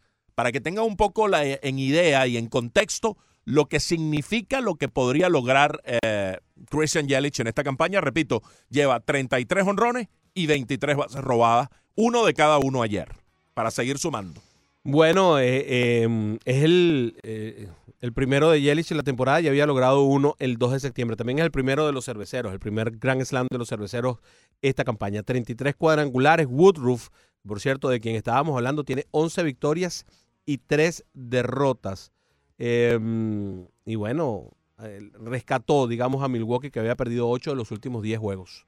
El equipo de Milwaukee eh, es bueno que te- tener un stopper de este tipo de, de, de- lanzadores. 12 partidos de manera consecutiva, Fernando había tenido Milwaukee en que sus abridores no habían obtenido victoria. Sí, no ha estado bien ese departamento, por eso han caído a dos y medio los cachorros, que han tomado un respiro en el eh, primer lugar. Chicago ha venido jugando bien. Ayer los cachorros justamente lograron ganarle a su némesis de esta campaña, los rojos de Cincinnati, 4 a 3 con un jonrón de Kyle Schwarber en el final eh, del eh, noveno inning. Y como nota curiosa, de los 21 jonrones de Schwarber, 11 han sido hacia la banda contraria. Él adoptó un nuevo estilo de bateo, un, un nuevo stance, una nueva parada que le permite utilizar todo el terreno. Él tiene poder natural, lo mostró desde novato, pero ha sido un bateador de bajos promedios y todavía tiene un promedio eh, bastante bajo, aunque su porcentaje envasado es bastante adecuado, lo ha estado utilizando como primer bate Joe Maddon y tiene el poder que está allí y ahora utiliza todos los sectores y pareciera que eventualmente Schwarber puede ser un bateador de mejor promedio de bateo. El caso es que 11 de sus 21 honrones han sido hacia la banda contraria, incluyendo el de ayer, para dejar en el terreno a Cincinnati. Fue el sexto walk-off de los cachorros en esta campaña.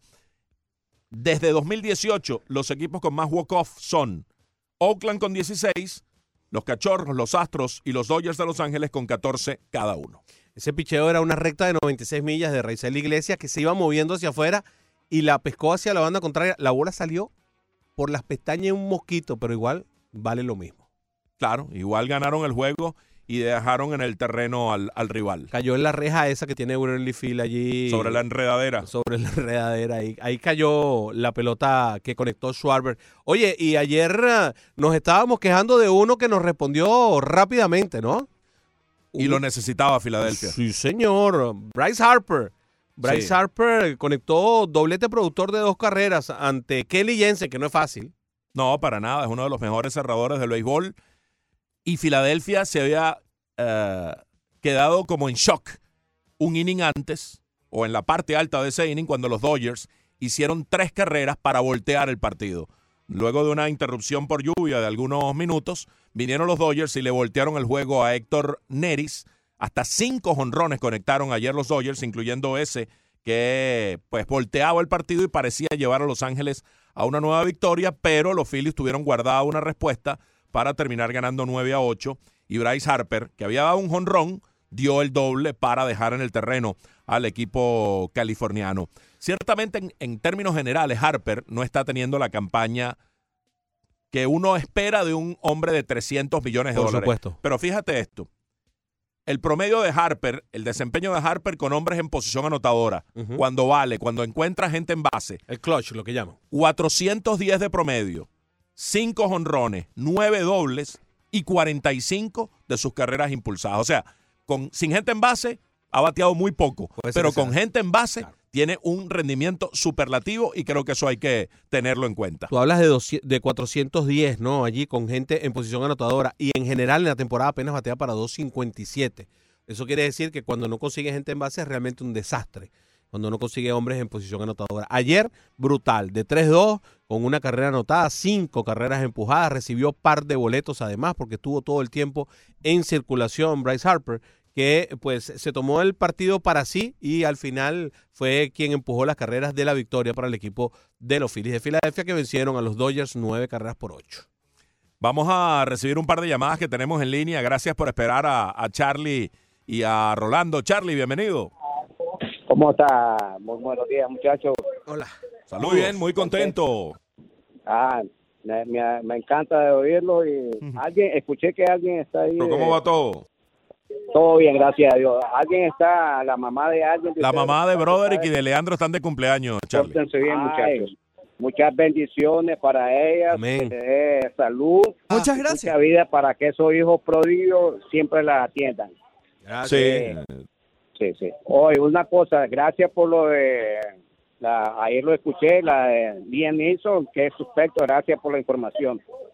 Y ¿Cómo no? A la orden. cosa- Muchas gracias. Y otra y otra cosita, este muchacho está lanzando bien, ya, yo le digo Yamamoto. ¿De qué país es ese muchacho? Yo sé que es asiático, pero no sé. si es Hawaiano. o- Es hawaiano. Oh, De los hawaiano. Estados Unidos, O ¿eh? Sí. Sí, claro, americano, americano. Bueno, para eso llamaba, para felicitarlo y que tengan un precioso día, ¿ok? Igual Sí. para ti, Charlie. Gracias, Charlie. Fíjate, eh, Bryce Harper con las bases vacías batea para 163. Imagínate. Sin gente en base.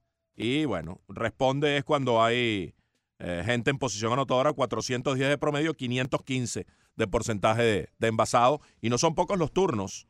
Tiene un total de 78 turnos con, con hombres en posición de anotar. No, bueno, y si, y si en 78 turnos ha empujado 45 carreras, quiere decir que tiene un éxito bárbaro. Sí, porque en total él tiene 67 carreras impulsadas. Sí, por eso, es un éxito tremendo. Vamos a hablar con Rolando, que está en línea. ¿Cómo estás, Rolando? Buenas tardes, brother y Fernando. Brother, y muchas felicidades para tu mamá y la mamá de Leandro también. Gracias. Muchas gracias. Muchas gracias. Eh, eh, oye, mm, yo vi una película, disculpe porque es que no puedo entrar en el momento adecuado de la... eh, que fue la vida y, y biografía de Jimmy. Y Pilsen fue el centerfield de Boston en la década del 50. Una gran película, muy muy original, muy muy viva, eh, muy real. Ya. Eh, no me acuerdo los actores quiénes fueron, pero hay una, una parte de la película, eh, eh, es nacido y criado en una parte agrícola aquí en los Estados Unidos, el padre quería que fuera pelotero. Y entonces eh, lo fui más joven y viene a, a Boston, a las sucursales de, de Grandes Ligas de Boston. Y, entonces, cuando el padre va a verlo, ya cuando es centerfield de Boston, él hacía cantidad de tiempo que no veía a su padre y él adoraba a su padre. Y él sale corriendo y se abraza con su papá y le dice, esa parte está impresionante. Y le dice, eh, eh, papá, eh, estoy batiendo sobre 310. Y el padre con aquella pasta y, y aquel carácter agrio le dice, ¿por qué no 400? Aquel, aquel muchacho en sí se desplomó. Creo que duró poco en la pelota, pero fue un gran pelotero en el tiempo que duró. Y, Sí. y una pregunta, ¿de cuántos pies fue el batazo de, De Harper, de Anderson anoche? De Anderson. de, Brady, eh, de Brian Anderson. Ya te lo vamos a investigar y te vamos a dar la, la cifra exacta, Rolando. Vamos a un corte, ya regresamos.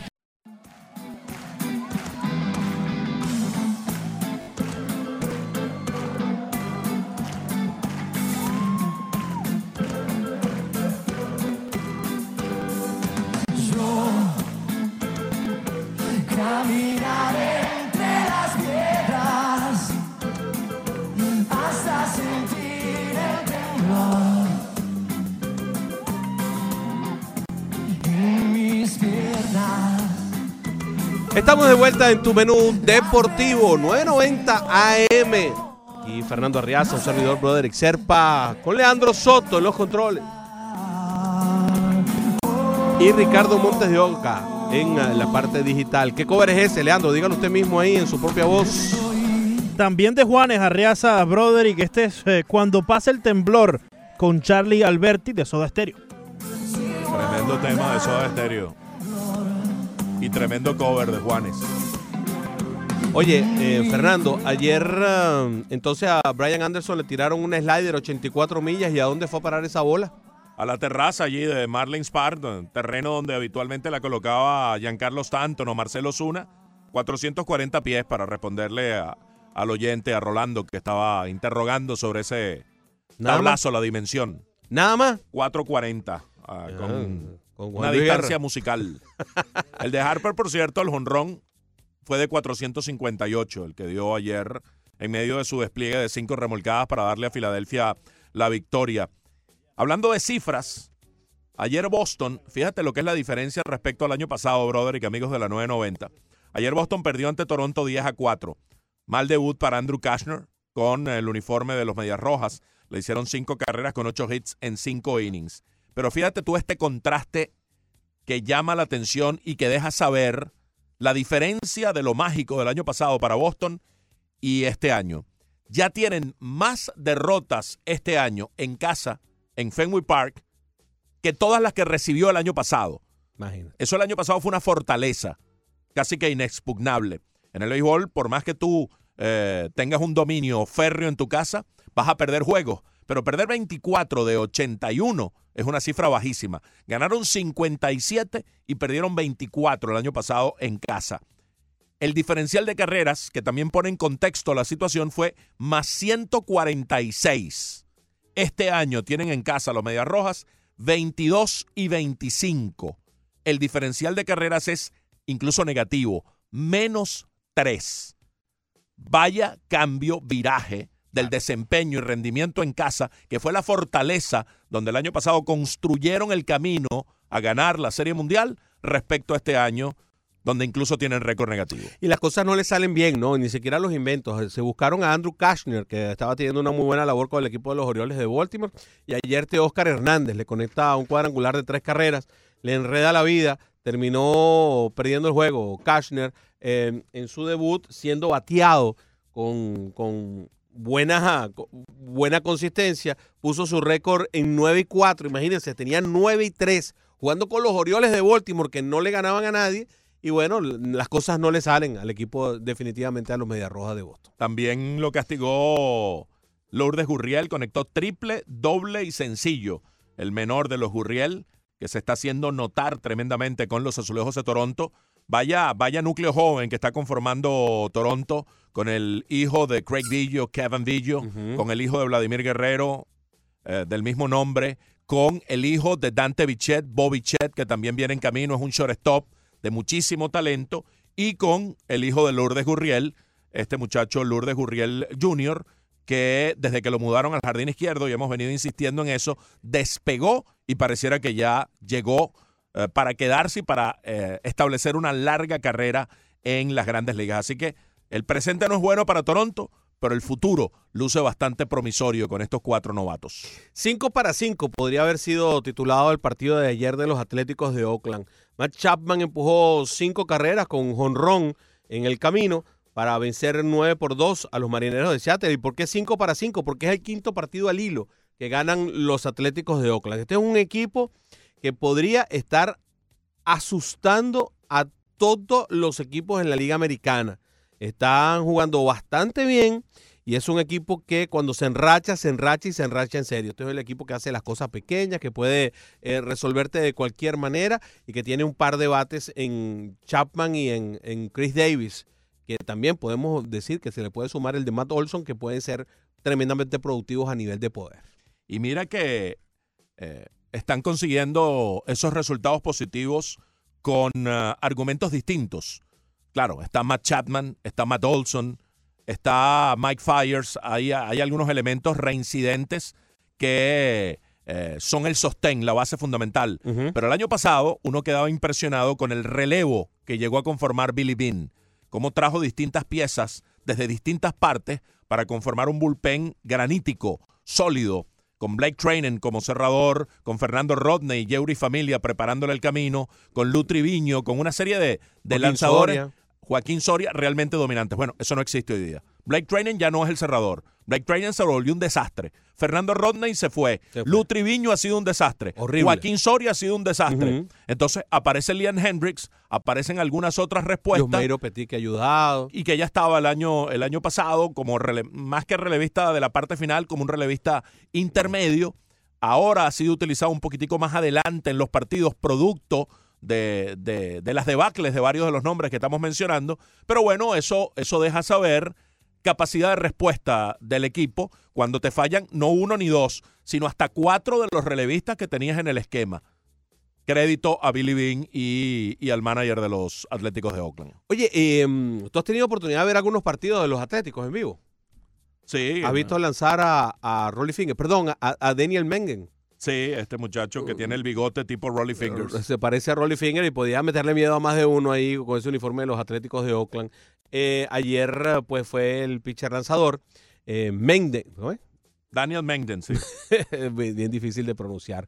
Bueno, los Atléticos de Oakland en este momento se encuentran a cuatro juegos y medio en el segundo lugar, detrás de los Astros de Houston, pero en las posiciones de comodín, el equipo de los Atléticos ah, ya empató, al- eh, o mejor dicho, está empatado con el segundo, que son los indios de Cleveland. Aquí las cosas pueden ser realmente complicadas. Yo creo que con el regreso de Sean Manía, este equipo se pone a valer realmente. Se han venido acercando a los Astros de Houston, que no han jugado bien últimamente.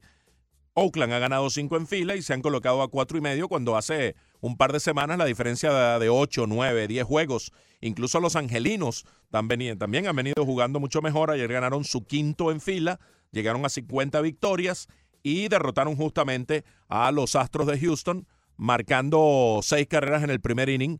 Eh, utilizó ayer eh, el manager AJ Hinch a Héctor Rondón como opener y le fue muy mal. Prácticamente en el primer inning se definió en el encuentro. Allí hubo un doble productor de tres carreras de Albert Pujols, el doble 652, ya está de octavo en solitario en la lista de todos los tiempos. El próximo es Nap Lajoy con 657 y el líder de todos los tiempos sí está bastante distante, Tris Speaker con 792. Algo notable de Pujols es que tiene 55 carreras impulsadas en 75 juegos. Es decir, el venerable veterano, futuro miembro del Salón de la Fama, con sus 39, sigue siendo muy, pero muy productivo. Claro. 55 remoltajes en 75 juegos es una relación realmente eh, favorable, eh, admirable. Lo que pasa es que la gente eh, quiere que tiene 40 jonrones y empuje 150 carreras bateando 340, y, pero sigue siendo tremendamente productivo. Eh, Albert Pujols, además de una insignia y un, y un ejemplo a seguir y un coach ahí en el terreno, además con una seriedad y un comportamiento dentro y fuera del terreno que son eh, admirables. Ayer asumió la voz beligerante eh, cuando hubo la retaliación y el pelotazo a Jake Marisnik, pelotazo peligroso cerca de la cabeza. recuerden, Maresnik tuvo aquel deslizamiento que se llevó por delante a Jonathan Lucroy, el catcher de este equipo de Los Angelinos. Está fuera Lucroy con el, la- el síndrome post-conmoción, no ha podido regresar y, y se teme que no regresará en un buen tiempo. Quedó realmente maltrecho, golpeado eh, Lucroy. Y ayer hubo un pelotazo eh, de Noé Ramírez, que creo que se le fue más allá de lo que él quería, probablemente quería metérselo en la costilla. Todo el mundo sabe en el mundo del béisbol que ese pelotazo fue de deliberado, espalda, sí. intencional, pero eso es lo peligroso de dar un pelotazo de esas características. Se le fue un poquitico y le dio en la parte superior del hombro cerca del rostro a Marisnik, que tomó su pelotazo muy profesionalmente. Después de pasar el susto, se fue a primera. Sin embargo, hubo gritos de parte de las cuevas y allí Pujols no aceptó cosas que estaban diciendo desde la cueva de Houston y estuvo a punto de formarse la tangana, el, el zafarrancho. Afortunadamente no, no llegó a mayores, pero Pujols, con ese respeto, con esa jerarquía que tiene sobre el terreno, El liderazgo lo tomó. la, la asumió. Sí, esa, esa, esa barrida contra Lucroy que ha ocasionado muchísimos comentarios, sobre todo, y el que más comentó fue Yadier Molina, ¿no? Sí. En su cuenta de redes sociales. Después borró varios de los comentarios porque Bueno, se excedió. Un poco, este- un poco destemplado en, algunos, en algunos conceptos, pero... Y no aceptó bromas, ¿no? No aceptó bromas de algunos de los, de los peloteros que, que le hicieron comentarios y que algunos de una forma muy respetuosa trataron de reconvenirlo y, y pues fue, fue, fue bastante enfático en la situación. Y yo creo que también hay que escuchar a Yadier, ¿no? Yo creo que Yadier está exponiendo un punto que es bien importante, que tiene que ver con eso, ¿no? Con la protección de sus pares, de sus iguales, eh, que son los receptores. Este, mm, y esa es es una, una opción muy importante, el decir, oye, hay que proteger físicamente a los receptores. Ya vieron lo que pasó con Buster Posey. Ya vieron que a Buster Posey, si no hubiera sido tan muchacho, tan jovencito, cuando se lo llevó por el medio Cousin, aquel muchacho que jugaba con los manes, que lo desbarató, Sí, ¿verdad? Scott Cousins. Eh, sí, este, mm, si no, si no hubiera sido porque, porque Posey era tan joven, si hubiera sido un poco más veterano, hubiera sacado la pelota, porque fue un choque brutal. Y este choque, eh, eh, efectivamente, de Marisnik, fue un choque que además estaba tremendamente lejos del home plate. O sea, parecía que lo estaba buscando directamente a él, como, pues, no sé, no sé con qué finalidad, porque no lo estaba buscando. O sea, si, si entras parado, todavía tú dices, bueno, está buscando que le tumbaran la pelota del guante. Pero no, entró, bueno, no sé, no, no, no, no sabría, no sabría qué decir, porque tampoco creo que tampoco Jake Marisnik sea un hombre de malas intenciones. Sí, yo tampoco creo que hubo mala intención. Es una jugada de béisbol. Él está buscando anotar una carrera que era importante y, y de alguna manera pues siente que esa era la manera de preservar y asegurar anotar la, la carrera. Esta regla al final es sumamente compleja, eh, es difícil de interpretar para los jugadores en vivo. ¿Cómo hace un jugador en vivo en medio del calor y la dinámica de una jugada? Un catcher que no sabe cómo va a venir el disparo. Tiene que ser con demasiada antelación que venga para tú ubicarte como, es- como Exacto. especifica la regla. Correcto. Y no ocurre siempre. Entonces, evitar el- el- el- la colisión es complicado, aunque en este caso sí, Marisnik eh, embistió de alguna manera a Lucroy y lo dejó en malas Y a condiciones. una distancia importante el home. Eh, creo que es lo más relevante del caso. Porque el catcher va a buscar siempre, y esto, esto vaya, es, es de naturaleza. Yo no creo que sea el catcher nada más. En cualquier posición que te van a hacer un tiro que tú sabes que va a venir de bounce, tú vas a buscar el, el- el- el- rebote más cómodo. Tú, tú ves cómo viene el tiro y vas a buscar que el bounce, o calculas que el bounce te vaya a quedar de la forma más cómoda posible. Y ahí es donde vas a parar tu cuerpo. Claro, eso te lleva a ubicarte de determinada manera, el bote, la- el ajuste Correcto. ante el bote. Correcto. Entonces tú no sabes si estás parado en la línea de carrera, si estás parado a una distancia prudencial de la línea de carrera. Es realmente complicado. Eh, cómo valorarlo, cómo evaluarlo es una cosa muy difícil. Y yo creo que eso es otro de los puntos que, con esta nueva regla, que me parece que eh, en su esencia, me parece que en su espíritu es una regla buena, pero que es muy difícil de aplicar. Eh, podría tener algunas fallas porque vuelve a dejar muchas cosas en- en- a, a- ¿cómo se llama? Al libre albedrío. Y, y ahí, cuando entra el albertico, por ejemplo, el de Leandro Soto, puede pasar cualquier cosa. Desde que te pongan este, al, al, pajar- al pajarraco ese eh, fe- feísimo, ese que él tiene, al chichicuilote, como que te ponga- como que te pongan a Juanes tocando, tocando un concierto de Metallica. Cosas como esa pueden pasar en el home, en un jugadas que son muy apretadas, que son cuestiones de segundo, en donde viene, es más, inclusive cuando se está narrando, que tú, que tú empiezas a describir, viene la bola, viene el corredor, llega un momento que, que- la descripción se hace muy difícil porque las pasa muy rápido. Es muy violento. Entonces, oye, hay que decidir en vivo, sin repetición, y lo tiene que hacer un umpire que no necesariamente está, está tenga la, la mejor posición incluso para poder ver la jugada. Cada vez que ocurre se prende un lío y hay y múltiples comentarios a favor y en contra de, de la regla. Todavía tenemos un minuto antes de la pausa. Recibimos a Arnaldo que está en línea. Arnaldo, bienvenido. Arnaldo. Hola, Arnaldo. Hola, Arnaldo. No, Alberto. Alberto, ah, Alberto. Caramba, Alejandro, Alberto, bueno, de Alberto Arnaldo, No, imagínate pues, tú. puso en la, en la, Bueno, qué bárbaro. en la pizarrita que tenemos aquí puso Alberto, Arnaldo. Disculpa, Alberto, ¿cómo está? No, no, no, no, Alber- Alberto y, y- y amigo de Fernando Arrioso. Caramba, muchas gracias, Alberto. Oye, oye, Ferna. Dígalo. Primeramente, eh, saludando a la, la mamá de Brother y, y el otro muchachito. De Leandro. Me uno a y me uno a la llamadita ahí que te hizo el venezolano que tiene su mamá enfermita allá. Oye, sí, en- Johan, vale, se nos quebró Johan al aire. Sí. Sí, señor, Dios, Dios Yo la sé, cuide. yo sé, yo sé. Acuérdate que yo soy cubano, yo sé lo que es Mm, lo sabes bien. lo descarado, lo, de- lo descarado. Sí. Oye, Ferna, no has dicho nada lo del Didi anoche, se desquitó lo de lo de lo de lo del Luis. No, no te entiendo exactamente. Ah, lo de Didi Gregorio, ok, ok. Sí, sí, ya lo vamos a comentar. Ya lo vamos a comentar con su Grand Slam. Y, oye, y acuérdate que yo te oigo siempre de, de la gran manzana, porque yo te hablo mucho de los Yankees, porque yo soy de aquí. Ya te vamos a hablar de tus Yankees. Gracias, Alberto. Gracias, Alberto.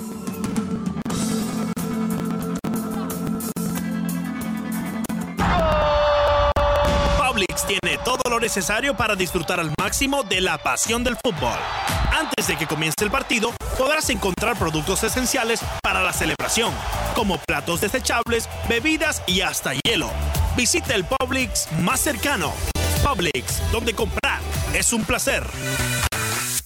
Uno solo dentro de los primeros 50 y no está dentro de los primeros 10, inclusive, que fue conectado ante un picheo de más de 100 millas por hora y fue conectado por Runner Odor eh, contra Luis García, un picheo de, 100, de 100 millas punto uno exactamente, en un picheo que fue y voló hasta las 471 millas a mm, 90, a 112 millas por hora de velocidad. Es el único picheo dentro de los 50 cuadrangulares más largos de esta temporada que pasa las 100 millas por hora, una, algo que es una, una curiosidad en esta era meteórica que estamos viviendo y estos honrones larguísimos que estamos viendo durante esta temporada. Ese de Nomar ah, Mazara de los Rangers no solo es el más largo este año, sino que igualó el más largo en la historia del StatCast con ah, Trevor Story y Giancarlo Stanton. 505 y 504 pies desde que se implementó la medición a través del, del StatCast. Mr. Méndez también respondió a nuestra encuesta hace un buen rato. Dice Clint Eastwood tiene junto a Justin Timberlake y Amy Adams eh, una que se llama Trouble with the Curves, un drama que trata sobre los scouts en béisbol que es muy buena. Sí, la comentábamos, Mr. Méndez, como una de esas películas de béisbol que ha tenido una buena, una buena crítica. Vamos a revisar cómo, cómo termina la encuesta que hemos planteado hoy con Ricardo. Arroba 990 ESPN Deportes. ¿Cuál es la mejor película de béisbol que usted vio? De no aparecer su favorita, por favor cítela y vaya que hay películas citadas eh, en este tweet. Pero entre las opciones que damos, la que va ganando con el 37% es Campo de Sueños. Y básicamente después hay un empate virtual entre Por Amor al Juego que tiene 20%, 22% Novato del Año y 21, eh, 21% Major League. Ramón Rivas dice, Kevin Costner, el actor que le encanta el béisbol, hizo una donde hace el papel de un catcher de ligas menores con Susan Sarandon. Ese se llama Ball Durham. Sí, hombre récord en ligas menores en cuadrangulares, ese papel de, de Kevin Mm. También Costner. tira muchos honrones. Y Susan Sarandon hace un tremendo papel en esa película. Eh, mujer récord también en ligas Hmm. menores. A Rancés Pérez lo, lo, lo mencionamos, dijo Mr. 3000. Ajá, esa, está- esa es buena también. Esa es con, ¿cómo se llama el actor? Ay, es, es muy bueno, es muy divertida, Mr. 3000, porque él hace el papel. Él, él- él es, ¿ah? Bernie Mac, correcto. Emigio Irausquín dice, Papita Manito Ton. Eh, Sí, esa. Una película venezolana que trata de la rivalidad entre Caracas y Magallanes. La muchacha es magallanera y el, y el novio es caraquista y bueno, se presentan esas circunstancias. Eh. También Ronnie Frasino dice Papita Manitos Ton la mejor película de béisbol y es venezolana. Sí, es, es, es como la historia de Romeo y Julieta, ¿no? Pero basada en, en, en eso, ¿no? En el cariño, en el, en el, en el amor a- al, al Caracas o al Magallanes. Rafael Eduardo Vegas también se pronuncia sobre esa eh, película. Manuel Toribio, la de Jackie Robinson, Daniel Oviedo, Moneyball. Vaya, qué cantidad de personas pues citaron la encuesta y dieron su opinión, cosa que agradecemos. Levi Becerra también nos habla de 42. 42 es una película de época. Es el pelotero más emblemático del béisbol, Jackie Robinson. Fíjate que uno, uno se imagina que el béisbol, eh, el emblema del béisbol es Babe Ruth, ¿verdad? Pero el único pelotero que tiene los números retirados en todos los equipos de las grandes ligas es Jackie Robinson. Sí, eso es una, un altísimo honor que le confirieron a él y todos los años se juega el día de Jackie Robinson. Definitivamente es un, un personaje eh, emblemático, icónico en la historia del juego. Yo pensé que en 42 Harrison Ford iba a tener nominación al Oscar por el papel de Branch Ritchie, que al final no, no ocurrió, pero a mí me parece de esa película lo mejor, la personificación de, de Harrison Ford. Carlos Mena está en línea. Bienvenido, Carlos. ¿Cómo te va? Eh, es Luis, Luis el camionero. Ah, Luis. Bueno, pero de Carlos a Luis, Está- está un imagínate. está un poco guay, Le Leandro, no sabemos qué le pasa. Oye, no, no, le dije, no es Carlos, es Luis, Luis, perdón, no voy, pero bueno, no importa, yo estaba atento que cuando dijera Carlos salir de ahí. Muy bien. Aquí ando por Fopie subiendo para allá, para South Carolina, Charleston. ¿Cómo están ustedes ahí? Estás en Fort Pierce, saludos. Oye, bien, bien, gracias. Oye, chicos, ahorita o- o- tocaron unos temas ahí ustedes, brother y Fernando, de, de este muchacho Gary Cooper. Desde que lo vi por primera vez, tiene una estampa de pelotero de chiquito. Mm. Fíjate que él se parece mucho en su en su, eh, su prototipo, ¿no? Con su cuerpo a, Anderson. Mira, son igualitos. Sí, sí. Esos dos muchachos van a ser, son peloteros. Desde que lo vi, ese chiquito pelotero, porque tienen una estampa de pelotero. Nacieron con ese, tú sabes. Oye, ve acá, eh, ayer estaba viendo la, bola, la pelota con el cuñado mío, por cierto, a mandarle saludos, que los escucho a ustedes todos los días, la segura la bajo Miami. Y, ve- y ustedes tocaron este tema también. Fíjate que, que hizo lucir mal este muchacho, Yamamoto, al receptor, porque le pedí una cosa y la tiraba a otra. Mira, guante para allá, lo tenía loco. y, y ahí se ve que ahí el- el- este Yamamoto no estaba muy bien. Sí. Oye, hoy es el cumpleaños de, de- de la mamá de quién, ahí me eh, oí ahí. De Broderick y de Leandro. Hoy mismo, hoy. Hoy, hoy, sí. Oye, me permite cantarle felicidades, brother. ¿Cómo se llama ella? Gladys, y te lo agradezco. Voy a cantar, voy a cantarle. Gladys, esto es para usted. Happy birthday to you. Happy birthday to you. Happy birthday, Gladys.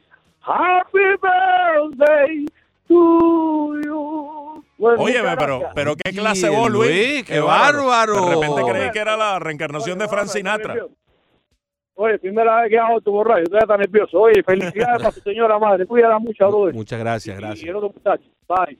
Bye. Oye, qué bueno, ¿no? Te, te cantan, ma- madre, te cantaron cumpleaños de Fort Pierce en el camino a, a Charleston, fue que dijo que iba, ¿no? Oye, cuídate mucho, Luis, ¿eh? Tómate, tómate con calma la carretera. Quedábamos en hablarle a Alberto de los Yankees y de Didi Gregorius. 8 a 3 ganaron los Yankees ayer. El, el batazo previo que voltea el juego es de Aaron Judge, que la sacó dos veces. Ese viejo axioma del béisbol que ya bateó, ayer lo desbarató Judge. Porque la sacó por la raya de la derecha, que salió por milímetros de foul. Y en el mismo turno, un par de picheos después o un picheo después, la sacó, pero ya en zona buena, para voltear el juego. Y después vino el, el batazo que sentenció definitivamente el partido, un Grand Slam de Didi Gregorius, su cuarto desde que está con los Yankees. En un ratico ya es el shortstop de los Yankees de Nueva York con más Grand Slams en la historia de la franquicia. Imagínate tú, lo El- largo de esa historia. ¿eh? El gran Derek Jeter solo dio uno. Con todo y que Jeter dio más de 200 honrones en su carrera, pero solo dio uno con las bases llenas. Frank Rossetti dio tres, Phil Risuto dos y Fred Stanley dos. Ayer Gregorio se convirtió en el shortstop de los Yankees con más Grand Slams en la historia. Y los Yankees tienen a, un par de bateadores que están, para mí, son, son realmente impresionantes. Lo de DJ LeMahieu es realmente brillante, 3.31 de promedio, con 3.76 de porcentaje envasado, pero el otro es Aaron Josh. Está bateando para 304 de promedio, por supuesto tiene menos turnos, me pasó un buen rato en la lista de incapacitados, pero su porcentaje envasado, Fernando, está en 424. Es un hombre que hace mu- soy muy violento y por ende tiende a poncharse, pero a pesar de eso, su capacidad de envasarse está allí intacta y estando en un nivel superlativo. 42%, casi 43% de las veces que se para allí al consumir turno, termina envasado. Está en un gran momento, sin duda. Aaron Judge ha alcanzado eh, el nivel adecuado. De aquí al final, lo que podemos esperar son cosas tremendas del poderoso toletero de los Yankees, que se convirtieron ayer en el primer equipo con 60 victorias en la Liga Americana, 60 y 33. Ayer tú dejabas una pregunta en el aire si los Yankees y los Dodgers son los mejores equipos de las grandes ligas. Bueno, por récord lo son 60 y 33 los Yankees, 63 y 34 los Dodgers. Y en la estructura de ambos indica que esos récords no son obra de la casualidad, que tienen todos los ele- elementos, todas las herramientas, todas las cualidades para seguir jugando igual o mejor a lo que lo han venido haciendo. Y pareciera en este instante que eh, es difícil que algún equipo, sea en la nacional o sea en la americana, evite que confluyan ambos para jugar la Serie Mundial, Dodgers y Yankees. Tú sabes que los Yankees y los Dodgers han pasado por una cosa y, precisamente la pregunta venía dada al cuento, no necesariamente de, la posición que tienen en este momento que evidentemente los pone como los dos equipos con más victorias en el béisbol eh, al día de hoy, sino que lo, dije más por todas las vicisitudes que se han visto eh, forzados a pasar, ¿no? Lo de los Yankees ya lo hemos eh, hablado hasta, hasta la saciedad. La cantidad de peloteros que han pasado por la lista de incapacitados, los peloteros que tuvieron que subir a reemplazarlos y que también cayeron en la lista de incapacitados. Y terminamos viendo a los reservas de los reservas en un momento determinado jugar por los Yankees y seguir ganando partidos de manera regular. Los Dodgers, sin hacer tanto escándalo y sin haber sido tan profusa la situación, también han tenido un montón de lesiones y también se han visto plagados por ellas. Ahora mismo tienen a varios peloteros que son importantes dentro del funcionamiento del equipo que acaban de regresar y uno o dos que todavía están en la lista de lesionados.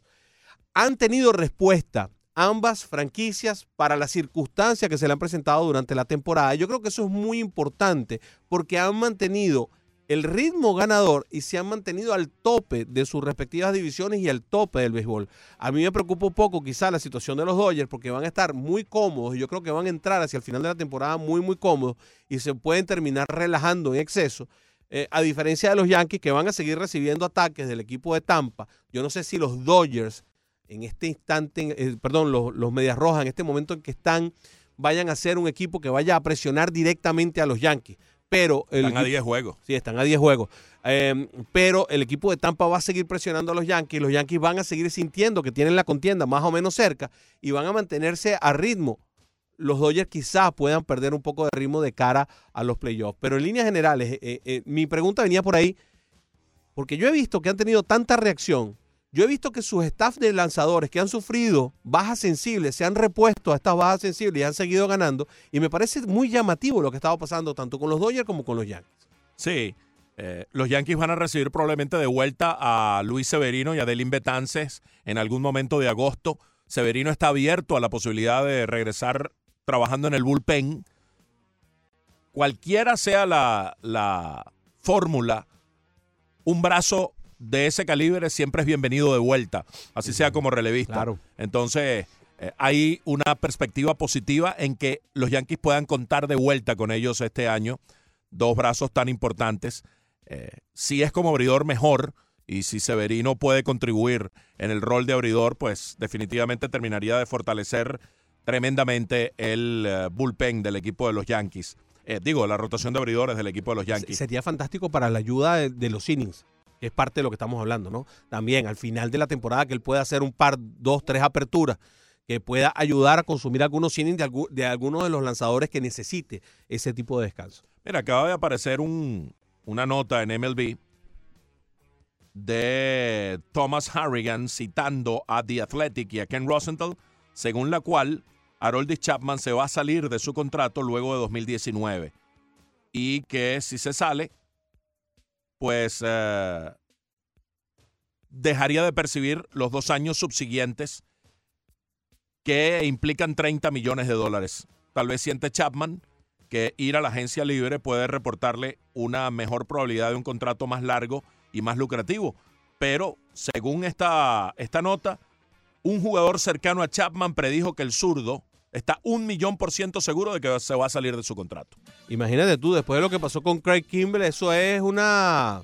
Riesgoso, ¿no? Sí, sí, sí, eso es... eh, ¿Cómo se llama? Hay que ser bien, bien arriesgado, bien...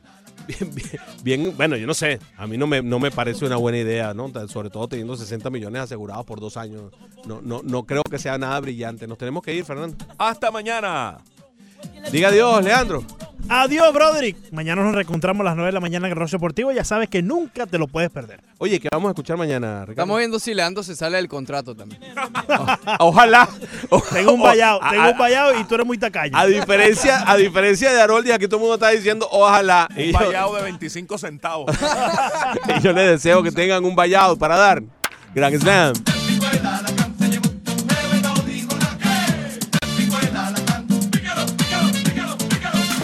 Deportivo estrella a ustedes gracias a PICC, la empresa de tasadores públicos número uno de toda la Florida. Llámelos al 786-290-3663.